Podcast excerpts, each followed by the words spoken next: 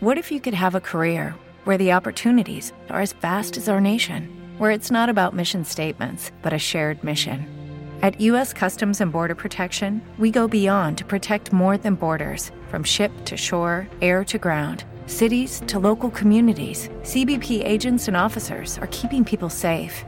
Join U.S. Customs and Border Protection and go beyond for something far greater than yourself. Learn more at cbp.gov/careers. Torre Médica, Doctor Riñón y Centro del Riñón presentan Torre Urbana, el espacio donde se fusionan actualidad, prevención, medicina, salud, tecnología, psicología, música y mucho más, bajo un enfoque distinto. Prepárate para un viaje auditivo a través de las ondas hercianas. Esto es Torre Urbana. Bienvenidos a una emisión más de Torre Urbana a través de HK en el 960 La Voz que te acompaña es Lalo Castillo a nombre de todo el equipo de Radiorama de Occidente, de HK, de Torre Medios y por supuesto de UDG Virtual. Te damos la bienvenida. Hoy, como ya es una sana costumbre, ustedes saben que mes a mes normalmente nos acompañan nuestros amigos de UDG Virtual y hoy tengo el gusto de compartir micrófonos con el maestro Enrique Rivera Rubio. Él es profesor en la maestría en evaluación. Maestro Enrique, ¿cómo está? Buen día. Muy bien, Lalo, ¿qué tal? ¿Cómo estás? Muy bien, listos para platicar de un tema que a golpe de oído o a simple vista, utilizando y que se me permite utilizar esta analogía, puede ser como de, bueno, a ver, Lalo, ¿por qué en este 2023, por qué estas fechas estamos hablando sobre el encarecimiento del precio de la vivienda en la zona metropolitana de Guadalajara? Entendiendo, maestro, como platicamos fuera del aire, por zona metropolitana los cuatro municipios, es decir, Guadalajara como tal, Tlaquepaque, Zapopan y Tlajumulco, ¿es correcto? ¿Se me escapa por ahí algo? ¿No, verdad? ¿Tonalá? Tonalá. También Tonalá, pudiera, sí. El Salto e Iztlahuacán también. No, bueno, entonces Ya- to- ya- todo ya eso ya conforma el área metropolitana de Guadalajara. Sí, ya creció lo que es la, la- la- la delimitación de la zona metropolitana hasta esos municipios. ¿Qué está pasando o a partir de qué momento la plusvalía o este encarecimiento se disparó? ¿Qué hicimos o qué dejamos de hacer, maestro? Bueno, hay una serie de, diversos factores y creo que lo principal que, puede afectar eso es la pérdida de poder adquisitivo. Eh, los salarios no se van de la mano como son los incrementos de- del precio de la vivienda. Nosotros estamos ganando menos en términos de incrementos que lo que puede incrementarse por plusvalía la vivienda. Y en ese sentido, pues eh, estamos buscando opciones, ahora sí, fuera de lo que es Guadalajara, ah, fuera del periférico, para poder tener esa vivienda o acceder a esa vivienda en el mejor de los casos. Es algo que aún no se da, no sé si sea un fenómeno que ocurra nada más en nuestro país, en México, o si se dé en otras latitudes, pero de repente escuchamos a los gobiernos no anunciar con bombo y platillo aumento en el salario mínimo, no sé, 10, 15, 20 pesos pudiera ser, que al final del día menos los impuestos, bueno, en teoría muchas veces terminamos peor, maestro amigos, pero la canasta básica empezando por lo más trascendental, también aumentan sus costos. Entonces, volvemos a la parte que usted comenta. Si de repente para cierto extracto social es complejo pensar en, en tener algo que comer, ya de comprar una casa, pues estamos hablando de palabras mayores. Sí, se convierte como en un sueño. Y, y efectivamente, eh, la inflación es uno de los componentes que, que más afectan a- al, al precio de la vivienda o la vivienda en sí. Y también tenemos el precio que se va incrementando en el costo de los materiales. O a raíz de, de- de esos incrementos en, en los materiales, pues eh, impacta también en el, en el precio de la vivienda. Y, y, si es, y si es cada vez más difícil, porque si lo vemos, si vamos a hacer el mandado o el súper, pues vemos que, que un, un insumo que era para nuestra casa, pues ya, ya no lo podemos hacer o, inclusive ya se va reduciendo el propio producto para que pueda ser asequible a, a nuestros bolsillos. Y de esa misma manera también vemos que los mismos productos de la vivienda se van reduciendo o se van adecuando y, y si se reducen también se van expulsando fuera de la ciudad, fuera de lo que es Guadalajara. Hay muchos memes en, en redes sociales, maestro, amigos del auditorio, que de repente hay una fotografía de un antes y un después, ¿no? Lo- lo- la despensa con 300 pesos y el carrito de mercado prácticamente lleno y en la actualidad no. Sí, no ajusta. 300 pesos, maestro. Sí, yo acostumbro a hacer este, el mandado. Eh, ¿Le toca hacer el mandado? Usted es de los míos, maestro. Muy bien, muy bien. Muy bien, muy bien, maestro. Y me doy cuenta pues de, ese gran impacto que hay en, la economía de, cada familia, porque si, si uno realmente arrastra lo que es el lápiz y, agarra la calculadora, pues los incrementos van superiores a lo que es la, lo que marca la, la inflación. Y estamos hablando de, incrementos de arriba del 15 o 20% por algún producto, no sé, el, pan que consumes, la leche, la tortilla, la tortilla, el huevo, todo eso es del día a día. Si, si esos productos básicos se incrementan, imagínate eh, la vivienda, ¿por qué no? Decía un maestro, González Rojo, en paz descanse, que finalmente los albañiles comen lo mismo que nosotros. Sí. Y eso impacta ese insumo. Hablaba de del costo de los materiales, pero también la gente, la mano de obra cuesta. Y, ahorita también que hay escasez de mano de obra, pues también se incrementa, que sería otro de los componentes de, la razón de que se incremente el, precio de la vivienda. Finalmente no es que sea un negocio redondo para la constructora, sino que tiene que pagar el, fierro, el, acero que es caro, el, cemento, todo, digo, todo todo esto se ha incrementado y esto va detonando en el tema que nos ocupa el día de hoy. Claro, y los inversionistas esperan un retorno de su inversión en base a lo que se invierte, a ese costo esto. Así es que conforme vaya aumentando el costo, obviamente los inversionistas no van a querer perder. Así es. Y, en ese mismo sentido, pues va a ir aumentando conforme va, va incrementándose la inflación. Maestro, ¿cuánto tiempo pasa para que un inversionista en términos normales aquí en nuestra zona metropolitana recupere su inversión? ¿Cuántos años pasan? Una vez que se entrega ya el condominio, que se entrega ya la obra terminada, que cuenta, por supuesto, con los permisos de ayuntamiento, porque hay muchos condominios que conozco, no voy a decir nombre porque no facturan que entregan las casas, pero ayuntamiento bien gracias, ¿eh? Los planos y todo esto. Y ahí quien sale perdiendo e, es el propietario del inmueble, ¿no? Sí, eh, ese tiempo podría variar dependiendo del proyecto, de la ubicación del mismo. Eh, pero eh, se ofrece de dos a, cuatro años, por así decirlo. Bien. En dos o cuatro años ya puedo ver de regreso los cinco millones que invertí. Sí. Ah, hay inclusive proyectos que, se van pagando solos dependiendo de, de, la demanda que hay sobre el mismo y podríamos pensar que, en un año. Lo más pesado sería el retraso de, esas viviendas o de esos inmuebles que, que ya están inclusive pagados, que se pagaron por adelantado, que los propios inversionistas los conforman las personas que están interesadas en comprar una vivienda, digamos que compraron en preventa.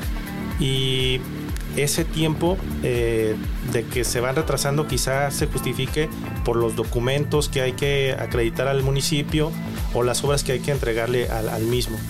Eso es lo que nos eh, dilataría pues en, que se recuperara eh, más rápido que, que en otras posiciones la, el retorno de la inversión. Para efectos de, poner en venta una vivienda, maestro, me imagino que la constructora tiene que cumplir con una serie de lineamientos o parámetros o protocolos frente al ayuntamiento. Claro. Es, no es nada más llegar y decir, mira, este terreno está solo. Ah, pues cómpralo. Y ahí empezamos a fincar. No es tan fácil como parece. No, no es tan fácil. Hay que hacer un estudio de factibilidad financiera.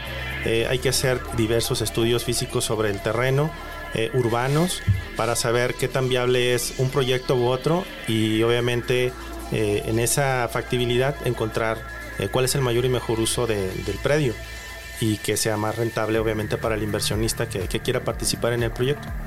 Cuando hablamos de adquirir un bien inmueble al interior de la ciudad o hacia el centro de la misma, nos damos cuenta justo que es mucho más caro y si hablamos de renta es lo mismo, maestro, que a las afueras. ¿Por qué? Sí, también se ha habido eh, un incremento en lo que es el, precio de la renta, no solamente del precio de la vivienda, y, es porque pues tienen los servicios o la infraestructura eh, de forma inmediata que si la tuvieras eh, fuera de, la, ciudad. ¿Por qué? Porque pues tendrías que invertir en, tiempo, sobre todo el tiempo. ¿Ya nos está costando eso también, maestro? Tiempo de dos a cuatro horas de traslado si es que vives fuera de la ciudad, lo que impacta mucho. Han quedado eh, fraccionamientos solos que algún municipio tienen que intervenir para que se eh, vuelva a, habitar, porque finalmente eso ocasiona un problema para, para, la comunidad o para el municipio. Saludos a Tlajumulco, ¿no? Que espero nos estén escuchando, sobre todo en virtud de algunas situaciones que se están dando. Muy bien. Estamos platicando, por supuesto, de un tema muy interesante con el maestro Enrique Rivera Rubio, no le cambie. Y justo nos acompaña Tierra, Viento y Fuego con un clásico, esto Urbana. Este es el primer bloque, ya volvemos.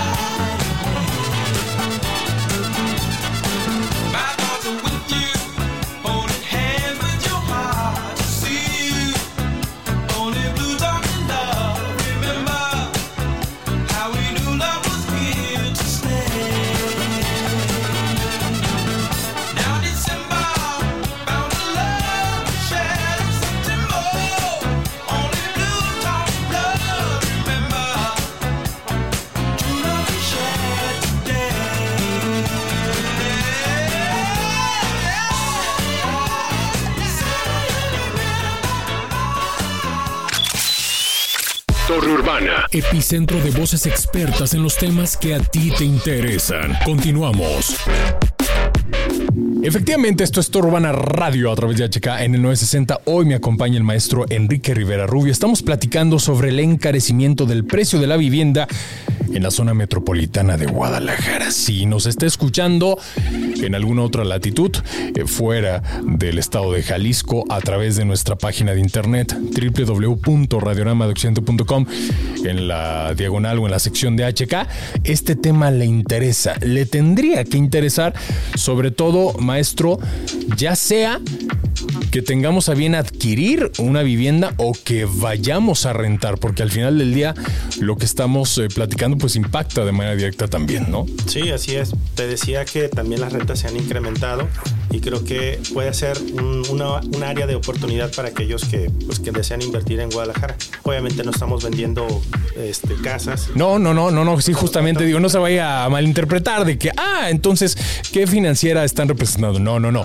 Justamente la parte de la, de la reflexión y sobre todo explicar, maestro, el por qué se da esta situación, ¿no? Y que uno puede entender, el, decíamos fuera del aire, probablemente a nuestros papás, a nuestros abuelos, debido a que el poder adquisitivo ciertamente era otro, pues se pudieron hacer no de una, dos, tres casas al grado que seguramente conocemos algunos casos de familias que cuando los papás eh, pues se van, trascienden como se guste, le dejaron una casa a cada hijo. Hoy en día, en este 2023, maestro Enrique, eso es algo que veo complejo. Sí, bastante complejo. Efectivamente, hace años, eh, quizá después de posguerra, en los 70s, eh, era fácil identificar que o la familia podía tener, eh, podía heredar lo que era una propiedad para cada, cada hijo. Y ahora es, es muy, muy difícil eh, que eso sea posible, inclusive que una familia pueda hacerse de una casa. Te decía también que entonces las familias ahora tienen que, que buscar eh, salir de lo que era la, la, la, ciudad para poder hacerse de, de un departamento o de una vivienda. Y y bueno, quienes están comprando entonces esas propiedades que se están comercializando aquí al, interior. No solamente los departamentos en torres verticales, los nuevos, sino cualquier otro tipo de, de, vivienda, porque esas torres de departamentos nuevos impactaron también en lo que es el mercado de las viviendas usadas o departamentos usados e incrementaron sus precios pues eh, ese poder adquisitivo que nosotros tenemos como tapatíos, eh, pues está compitiendo también no solamente con el, local, sino también a lo que es el nacional y el internacional. Eh, vemos inclusive eh, si acudes a una plaza comercial, eh, escucharás ya diferentes idiomas o diferentes este, acentos que ya no corresponden ni siquiera al local o al nacional. de esa manera que identificamos pues es que también hay bastantes extranjeros conviviendo aquí en, la ciudad y es porque se han hecho esos departamentos para vivir y para rentar, inclusive como si fuera un parte de, de su negocio. personal, claro, un negocio eh, de su patrimonio. Y creo que también eh, está generando un nuevo problema que es la gentrificación, que es un desplazamiento urbano y por eso vemos que los tapatíos nos estamos yendo afuera de lo que es la ciudad de Guadalajara. Sí, pero porque ya no cabemos al centro, ¿no? O, porque ya no hay eh, la posibilidad. Pero sí, sí he visto ese fenómeno últimamente. Sí, es impactante y propiamente ese mismo incremento de rentas está expulsando también a lo que es la, población. Si antes podrías estar pensando en, rentar un, departamento pequeño en 5 mil pesos, ahora eh, tendrías que considerar que es arriba de 8 mil pesos la renta de un departamento y de dos recámaras. No, y, estamos hablando también de la zona, maestro, ¿verdad? Sí, estoy diciendo algo. Sí, saludos a Zapopan. Porque también, si hablamos en ese sentido, las rentas no son las mismas en Guadalajara, en Tlaquepaque, en Tonalá que en Zapopan. Hablando de este mismo departamento. No, el mismo departamento en precio y en renta es, es diverso. Obviamente hay mayor poder adquisitivo, mayor precio de, de la vivienda y renta en lo que es Zapopan y en Tonalá y Tlajomulco pues son los eh, menos favorecidos en ese aspecto. El salto en ese sentido. El salto también este es, es barato. Tlaquepaque. Tlaquepaque, eh, digamos que estaría en una situación intermedia entre Guadalajara y, y Zapopan se está eh, apreciando Tlaquepaque. Este fenómeno y el tema que nos ocupa el día de hoy, maestro Enrique, respecto al encarecimiento de la vivienda, ¿es algo privativo solo de Guadalajara, de Jalisco o también en otras partes del país? Porque de repente me toca escuchar a personas que viven en la Ciudad de México y me dicen, ¿sabes qué? Vivir en la Condesa y pagar una renta en la Condesa es de más de 10 mil pesos al mes. Claro. Caray. Y la vida en México el, ritmo sobre todo es muy diferente al de Guadalajara. Sí, se han vuelto prohibitivos ciertos espacios que antes eran baratos. Si las rentas, y si tienes razón, 10 mil pesos un departamento en Condesa, ahora estamos entre 25 y 30 mil pesos. Y no solamente el precio de la vivienda y las rentas, sino que también eh, digamos, vas al mercado que habitualmente este, tú recurrías y los precios, si antes te salían eh, unos guaraches en 60 pesos, ahora te lo están dando en 150, por decir una cantidad. Eh, se ha incrementado todos los, bienes y servicios derivado de eso. Tienes este, un poder adquisitivo distinto circulando o mayor liquidez circulando en, en esa zona eh, que puede pagar eso, lo que regularmente pagabas y hasta más. Así es que se van incrementando conforme la, el poder adquisitivo va, aumentando en la zona. El, salario sigue siendo el mismo, el que tenemos, pero siguen aumentando las cosas. Entonces, ¿quiere, ¿qué, tendríamos que, que hacer, maestro? ¿Qué tendría que suceder económicamente hablando, sobre todo en nuestro país, para que ese poder adquisitivo cambiase? Pensar en que fuese el de los 70 es algo que no va a suceder? No, no puede suceder. Lo veo muy difícil y más porque como ya nos globalizamos, eh, pues la verdad eh, todo lo que, lo que viene va, a seguir compitiendo con lo que nosotros tenemos y, veo muy difícil que eso suceda. Eh, puede haber una opción que es que intervenga el Estado o la iniciativa privada y ofrecer, dudo mucho que la iniciativa privada lo haga, pero es ofrecer espacios de rentas. Hay algunos otros ejemplos eh, similares en, en, Argentina, por ejemplo, en Colombia, en la que interviene el gobierno y ofrece espacios en renta y los topa, o sea, no puede pasar ahí. De esa manera contribuye a que se redensifique la zona, sí. sea más segura y se aprovecha la infraestructura que ya existe. No solamente es derribar de edificios viejos y construir nuevos, y venderlos y que se haga el negocio solamente para unos cuantos, sino que aquí el beneficio debe ser distributivo para la comunidad y para los propios tapatíos. Eh, creo que ese sería uno de los tantos mecanismos que podría eh, hacer el, el, gobierno a través de alguna política pública y también de que permitiera o fuera más flexible en el centro de la ciudad, por ejemplo, que, que permitiera mayor densidad habitacional, que pudiera modificar inclusive las fincas que ahorita no se pueden eh, tocar, ya sea por Secretaría de Cultura o por INA, pero si permitiese eso, eh, creo que habría una mayor densificación y por tanto habría una regeneración este, a raíz de, que la gente regresa a la ciudad. El otro día leía una noticia respecto a las eh, viviendas que resultaron dañadas por la línea 3, maestro, que seguramente usted también estará al tanto. ¿Qué hacer con esa gente que dice, es que tengo que dejar mi casa porque en cualquier momento todo se viene abajo y no me responden las autoridades? Caray. Tendría que, salir de ella por... Y estamos hablando de que, bueno, la línea 3 pues, pasa justo por debajo del centro de, Guadalajara, ¿no? Y que yo me imagino que eso también, el hecho de que yo rente, por ejemplo, no sé, que viva a dos o tres cuadras del degollado, pues también influye en la renta, ¿no? Claro, muchísimo pero podría ser todavía más rentable si permitieras mayor cantidad de, habitantes en esa vivienda, modificando, haciendo los espacios necesarios para que, para que pueda convivir eh, más de una familia o que realmente viva más de una familia porque muchas de ellas están solas. ¿sí? Y aprovechar toda esa infraestructura que bien dices es la línea 3 o, alguna otra este, cuestión de, de transporte que es más beneficiosa que las que existen actualmente afuera de la ciudad. Esto Urbana Radio, excelente jueves, excelente noche, ya volvemos, no el cambie.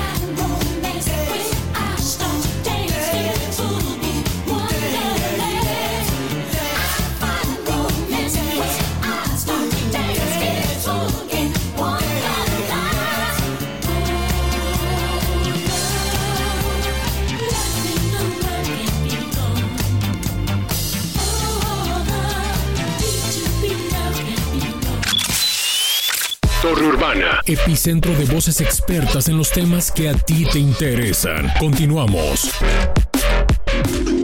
Muchas gracias por seguir con nosotros en Trobana Radio a través de HK en el 960. Recuerde que una vez que este concepto, que este programa salga al aire, le invito, te invito para que nos ayudes a correr la voz a través de Spotify. Búscanos en podcast como Trobana Radio y comparte este trabajo periodístico, este trabajo en el que hoy de manera particular estamos hablando sobre el encarecimiento del precio de la vivienda en la zona metropolitana de Guadalajara. Maestro Enrique, no solo es el encarecimiento, sino que hay otra serie de cuestiones o situaciones colaterales que se presentan cuando la gente dice, ah, perfecto, no te voy a pagar los 10 mil pesos que me pides de renta, me voy a ir a otro lugar. Pero ¿en qué condiciones me voy a ir a otro lugar con toda mi familia? Y si esto lo multiplicamos por una, por 10, por 100 familias, de repente tenemos ya una bronca mucho mayor. Sí, es un, es un problema grandísimo que, que enfrenta la, eh, el gobierno. Y y pues es no solamente la expulsión. Al momento en que se da la expulsión de la gente hacia afuera de la ciudad, pues tiene que, evaluar sus posibilidades, ya sea comprar o rentar alguna vivienda. Y pues lo va a hacer y probablemente es que no existan las mismas condiciones que dentro de la ciudad. Hablábamos de infraestructura como son líneas de, de transporte, pero también servicios elementales como agua potable y drenaje.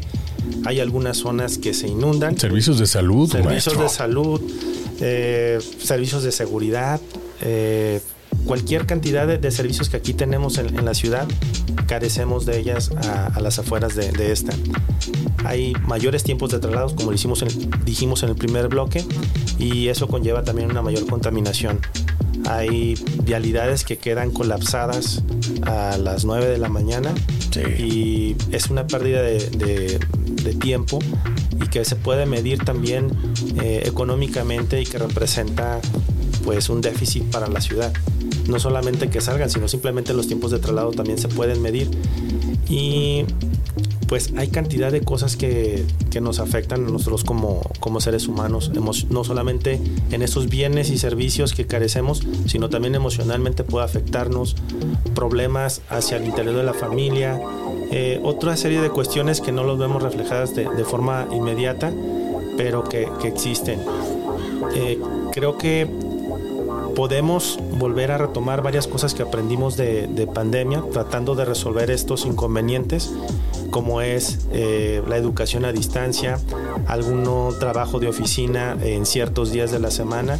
Y una otra serie de, cuestiones que nos puedan ayudar a solventar eh, eso, ese tiempo de traslado, ese tiempo que, no le invertimos a la familia o, inclusive de forma personal en caso de que no exista una familia en particular que se haya formado, pero sí estamos invirtiendo mucho tiempo en, en el auto y estamos contaminando cada vez más, más la ciudad debido a que no hay líneas de transporte suficientes para, para nosotros. Justo eso le iba a comentar, que si nos tardamos una hora, hora y media, dos horas en el automóvil, pues son dos horas en que el auto está emitiendo gases, está gastando gasolina como tal. Y la gasolina también, si usted va a la gasolina que está a dos cuadras de su casa, pesos y centavos, hay una diferencia enorme a que si va a las que están por Zapopan o el periférico. Y es algo que no entiendo, porque al final del día sabemos que el principal proveedor de gasolina pues sigue siendo petróleos mexicanos, ¿no? Sí. Ya si supuestamente le pongo un aditivo y demás, pero no, entiendo, también no solo es el encarecimiento de la vivienda, maestro, sino también, por ejemplo, tomando como ejemplo la gasolina, también la gasolina. Cambian los, los montos de lo que cuesta la Magna y la Premium. Sí, cambia muchísimo de una colonia a otra. Se hace Popan contra Tonalá, por así decirlo. Sí, sí, sí, Es más, cuando tuvimos desabasto de gasolina, se puede encontrar en Tonalá gasolina y en Zapopan estaban todos con, los galones o los bidones tratando de encontrar a alguien. No es la misma demanda. Eh, es lo mismo que sucede con, la vivienda. La demanda sobre ciertos inmuebles y obviamente los cercanos a, la ciudad o dentro de la ciudad pues tienen mayor, mayor plusvalía que los que están fuera de ella. Y pues ya se volvieron para casi muchas, no, para muchas personas imposibles de, adquirir. Eh, ojalá estuviera en el mismo parque que la gasolina, ¿no? Que por pesos y centavos puedes ir a un lugar y otro y no, no lo resientes tanto pero en cuestiones ya eh, de magnitud y sobre el precio de la vivienda, pues sí resulta eh, difícil eso. Ahora, ahí me imagino mencionaba eh, las personas que, que, están en posibilidad de comprar una vivienda. ¿Realmente cuántas de estas personas tienen el poder de comprarla o de pagarla en una sola exhibición? Porque ese es otro tema también. Perfecto, no me la pagues en una sola exhibición, te la voy a vender a 20 años, pero me vas a pagar un tanto más de, interés de lo que costaba. Fíjate, también eso sería interesante comentar. Ah, hablábamos pues de que en posguerra o en los 70 eh, un padre de familia sin necesidad de que su esposa trabajara podía hacerse de una casa y podría inclusive heredarle una casa a sus hijos y las familias eran grandes antes. Ahora tiene que intervenir la esposa para trabajar. Nos este, sugiere pues de que, el sueldo de los dos pues va eh, comprometido pues para, comprar esa vivienda. Saludos al Infonavit. Exacto. Y pues también eh, cómo la, la familia se involucra en, en erogar esa cantidad de dinero a un precio alto. Es un precio alto por las razones que expusimos, pero que está arriesgando inclusive también la seguridad eh, emocional de la propia familia. Y, tal parece ser que, que, pues estás comprometido también con tu trabajo porque deja uno de trabajar y pierdas la casa. Yo participo también en, en cuestiones judiciales como evaluador, como perito evaluador, y me, desgraciadamente me toca actuar eh, e identificar pues problemas que son derivados de ellos, que uno deja de trabajar y ya no pueden pagar y le tienen que recoger la casa. Así es que implica muchísimo que, que los dos estén comprometidos con el trabajo para, para, que puedan acceder a esa vivienda. No hay una cláusula como tal en los contratos, eh, o tal vez si existe en los que, bueno, si te quedas sin chamba, te voy a dar chance tres meses de que encuentres trabajo y esos tres meses te voy a esperar. No. Si no me pagas al a mí no importa si te quedas sin trabajo. O, cambia dependiendo del financiamiento. Generalmente todos tienen esa cláusula. Eh, pueden eh, tener un periodo de gracia para, para encontrar trabajo y continuar con sus pagos.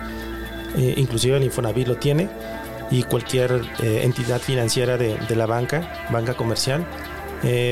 Pero aún así, para soportar lo que son los, los, los, pagos que se compromete esa familia a, erogar, pues tendrías que encontrar un, un puesto similar que pueda facilitar esa, esa, erogación del, pago hipotecario. Digo, pero dada la situación en la que nos encontramos, es un, no es imposible, pero sí es complejo. De repente, bueno, si yo estaba de gerente en tal lugar y por decir algo, percibía 100 mil, 200 mil pesos, igual me pueden dar una chamba, pero a lo mejor por la mitad. Me decís, ¿sabes qué? Si te contrato Lalo, pero no te puedo pagar lo que ganabas allá. Pero los compromisos siguen y el pago de la casa sigue. Sí, y hay otros compromisos que no solamente eh, adquiere la familia, eh, sino puede ser eh, colegiaturas, este, vehículos o algunos otros que se van sumando al gasto total familiar y, pues tendrían ellos que revisar cuál es el que, el que menos necesitan o de cuál pueden salirse eh, sin, sin verse tan afectados. Volvemos a un término que en algún momento trabajamos justamente frente a estos micrófonos que tiene que ver con la educación financiera, algo que creo que todavía es nuestro talón de Aquiles Sí, hay mucho que avanzar sobre, sobre educación financiera y, sobre todo desde la familia inculcarlo, porque nos arriesgamos mucho a comprar con tarjeta de crédito a meses eh, sin intereses y demás, pero si hablábamos de poder adquisitivo, pues estamos disminuyendo nuestras posibilidades de, tener nuestro poder adquisitivo o nuestra liquidez para el siguiente mes y el siguiente mes. Eh, hablábamos también de las cuestiones del trabajo, del compromiso que tenemos para continuar con el mismo eh, pero si no es posible por todos los compromisos que adquirimos, pues resulta difícil y eso es más difícil sin educación financiera. Esto Urbana Radio, volvemos al último bloque de este programa. No le cambie. De eso que tenga excelente noche y cómo no, escuchando música como la que tenemos de fondo.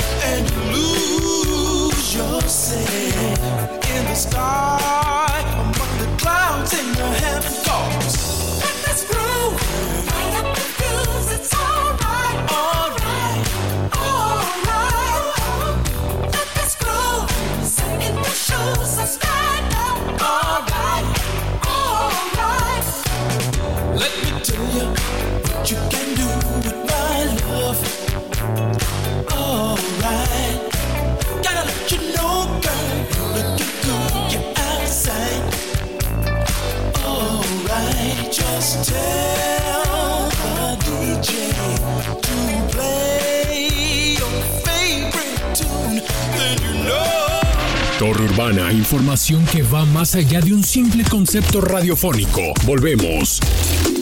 Seguimos en este último bloque de Torbana Radio a través de HK en el 960. Mi nombre es Lalo Castillo. Estamos platicando el día de hoy sobre el encarecimiento del precio de la vivienda de la zona metropolitana de Guadalajara. Y para esto, obviamente, nos acompaña el maestro Enrique Rivera Rubio, profesor en la maestría de evaluación en evaluación. Ya más adelante nos platicará, maestro, qué onda con esta maestría. Pero antes de irnos al último bloque y a la parte musical hoy patrocinada por Here With and Fire, hablamos sobre educación financiera.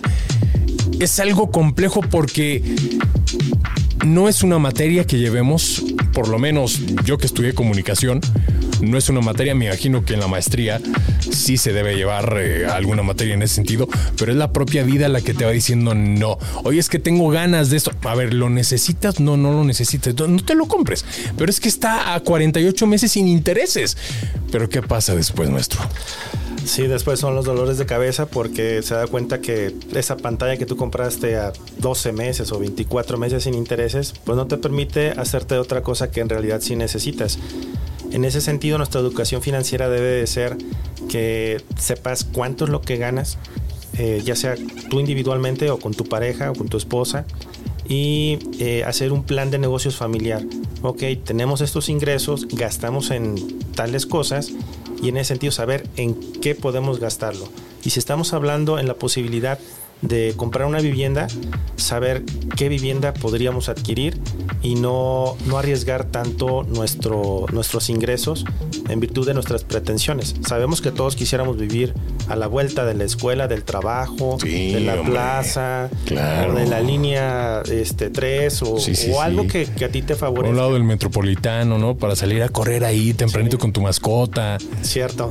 Sí. Eh, frente del agua Chapala, por así decirlo. Algo, algo este... Jocotepec, saludos a nuestros amigos pensionados canadienses norteamericanos. Sí. Que también eh, tienen a. Pues eh, nos están ayudando, ¿no? porque ellos, muchos de ellos rentan. Algunos tienen sus, propiedades por acá, pero muchos rentan, maestro.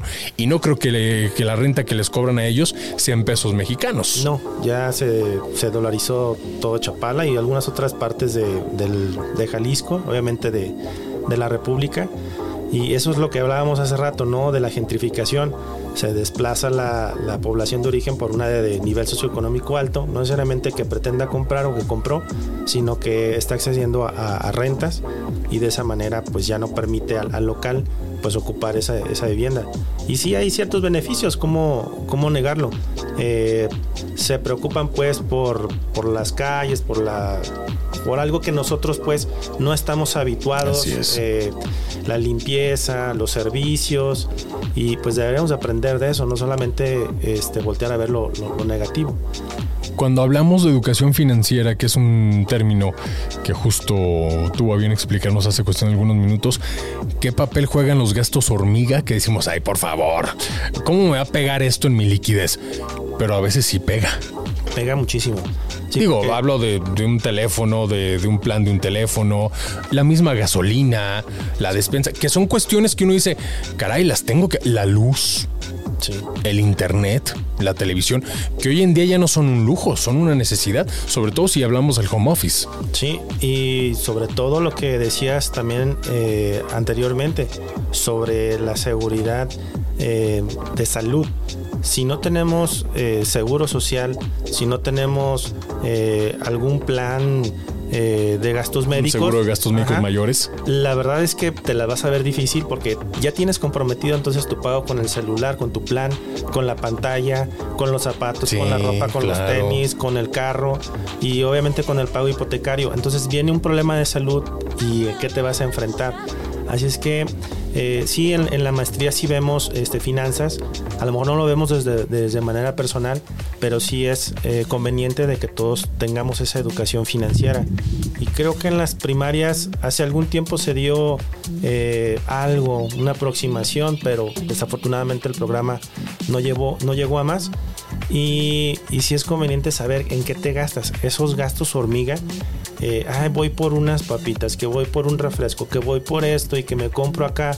Este, no necesariamente ni siquiera un plan de 400, 600 pesos al mes, sino que juntas esos eh, gastos hormiga y te apuesto que son más de 2 mil pesos, 3 mil pesos al mes. Claro. Sí, que la cerveza, que una salida, todo eso es lo que se tiene que, que, escribir en lo que es el plan de negocios eh, personal o familiar para que de esa manera uno pueda enfrentar los compromisos futuros, eh, voltear hacia eh, a ver lo que es eh, la educación de, ahorrar, porque tenemos que, prever ciertas situaciones por alguna eventualidad de salud o por algún momento en el que precisamente hablábamos de que dejamos de trabajar por cualquier razón pues tendríamos ese excedente. Ese colchoncito, como se dice coloquialmente, ¿verdad? Exactamente. Y si no, no llegara a esa eventualidad, pues ponerlo a trabajar eh, en algún futuro, ¿no? Que invertirlo, Que también eso es un punto interesante y que yo imagino que tendría que ser en algún momento, en algún otro momento maestro Enrique, tema de, otra torre, ¿no? Cómo invertir eh, de manera inteligente y no nada más en eh, digo, voy a decir algo que espero no en a, sacar del aire, en vender ollas, ¿no? Ciertas ollas que, que pues, trabaja. Exactamente, sí, sí, sí, ya, ya no voy a seguir más porque así me va a ir, pero bueno. Maestro, prácticamente para concluir y a manera de cierre de este interesante tema, ¿hacia dónde va este fenómeno del encarecimiento de la vivienda? Repetimos, no va a llegar el momento en que esto deje de subir va hacia adelante. Pero entonces, partiendo de esta educación financiera, ¿qué más podríamos hacer para en algún momento poder contar con un patrimonio que es una casa? Pues saber elegir bien. Una vez que tengas tu plan de negocios individual o familiar, tú puedes saber eh, cuál es tu capacidad de pago y a partir de ahí eh, puedes saber a qué puedes comprar. No es de que me gusta tal eh, tal propiedad y es la que quiero comprar, no le hace que tenga que trabajar día y noche. Eh, cuando pues, nadie te puede asegurar que puedas hacerlo durante los, la vigencia pues, del crédito, que son 10, 15 o, más años, y, ese es un gran problema. Yo les aconsejo a muchos de mis clientes que no paguen un precio caro, sino el que puedan eh, ser capaces de, pagar porque después su salud se, verá demeritada. Y no conviene pagar eh, tres años o cuatro años más de, hipoteca cuando pudiste haberlo hecho en menos. Y te liberas de ese compromiso y puedes eh, invertir ese dinero excedente o esos tres años o cuatro o cinco que te ahorres, lo inviertes en algo ya personal, porque también habría que hablar ya en cuestiones de retiro cuando termines de pagar esa casa. Ya tendrías que estar pensando ya qué vas a hacer con tu futuro una vez que te den las gracias el trabajo. Sí, claro. Y eso es algo que en nuestro país de repente no, no sucede. Pero por ello existen maestrías, existen opciones en eje virtual, maestro Enrique, que nos van a ayudar justo a, hacer, eh, a prevenir este tipo de cuestiones. Es correcto, uno pensaría en una maestría en evaluaciones solamente para aquellos que se van a dedicar a hacer avalúos o a peritar en, ese ámbito, pero puede ser desde cualquier persona que está interesada en conocer cómo salvar, eh, cómo hacer crecer más sus, ahorros o sus inversiones y dónde invertirlas o dónde ponerlas para, que sea más rentable su, proyecto, su propósito. Y pues queremos invitarlos a todos los, los de la audiencia a que entren a udgvirtual.udg.mx, accedan a maestría en evaluación y conozcan pues nuestro, nuestra oferta académica y si se enamoran de nosotros son, son bienvenidos. Por supuesto. En algún momento, ¿usted qué materias imparte eh, en esta maestría? Yo imparto eh, la materia optativa de evaluación de inmuebles y la de Proyectos 1, ya para que los muchachos hagan sus tesis. Perfecto. Eh, ya casi al final entonces. Casi, casi al final. ¿Cuánto dura la maestría? Dura cuatro años. Dos años, perdón. Dos años. Son cuatro semestres y son dos años en total. Perfecto. Muy bien. Muy bien, maestro. Maestro Enrique, muchas gracias. Gracias a ti, Lalo. Muchas gracias. Esperemos que esta sea la primera de muchas veces que coincidamos frente a estos micrófonos. Y ya escucharon la invitación del maestro. Entren a la plataforma de UDG virtual y pongamos en práctica la cuestión de la educación financiera. Que tenga excelente noche, maestro. Igualmente, Lalo. Un abrazo. Muchas gracias. Recuerde, siguiente semana de 7 a 8 de la noche, HK. Por supuesto, fin de semana en Torre Médica, en Máxima y el martes próximo en Cotorreando.